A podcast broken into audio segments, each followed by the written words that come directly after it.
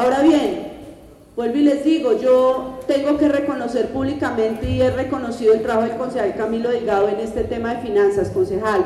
Y quiero decirle que gran parte del tema del famoso predialazo se solucionó no por la intervención de un periodista que aspira a ser el candidato a la alcaldía, se solucionó en parte por sus buenos oficios, doctor Camilo, porque usted un hombre muy juicioso, un abogado muy juicioso y un concejal muy comprometido que ayudó a buscar el camino. ¿Con quién? Con la doctora Dalianet Torres, nuestra abogada del consejo.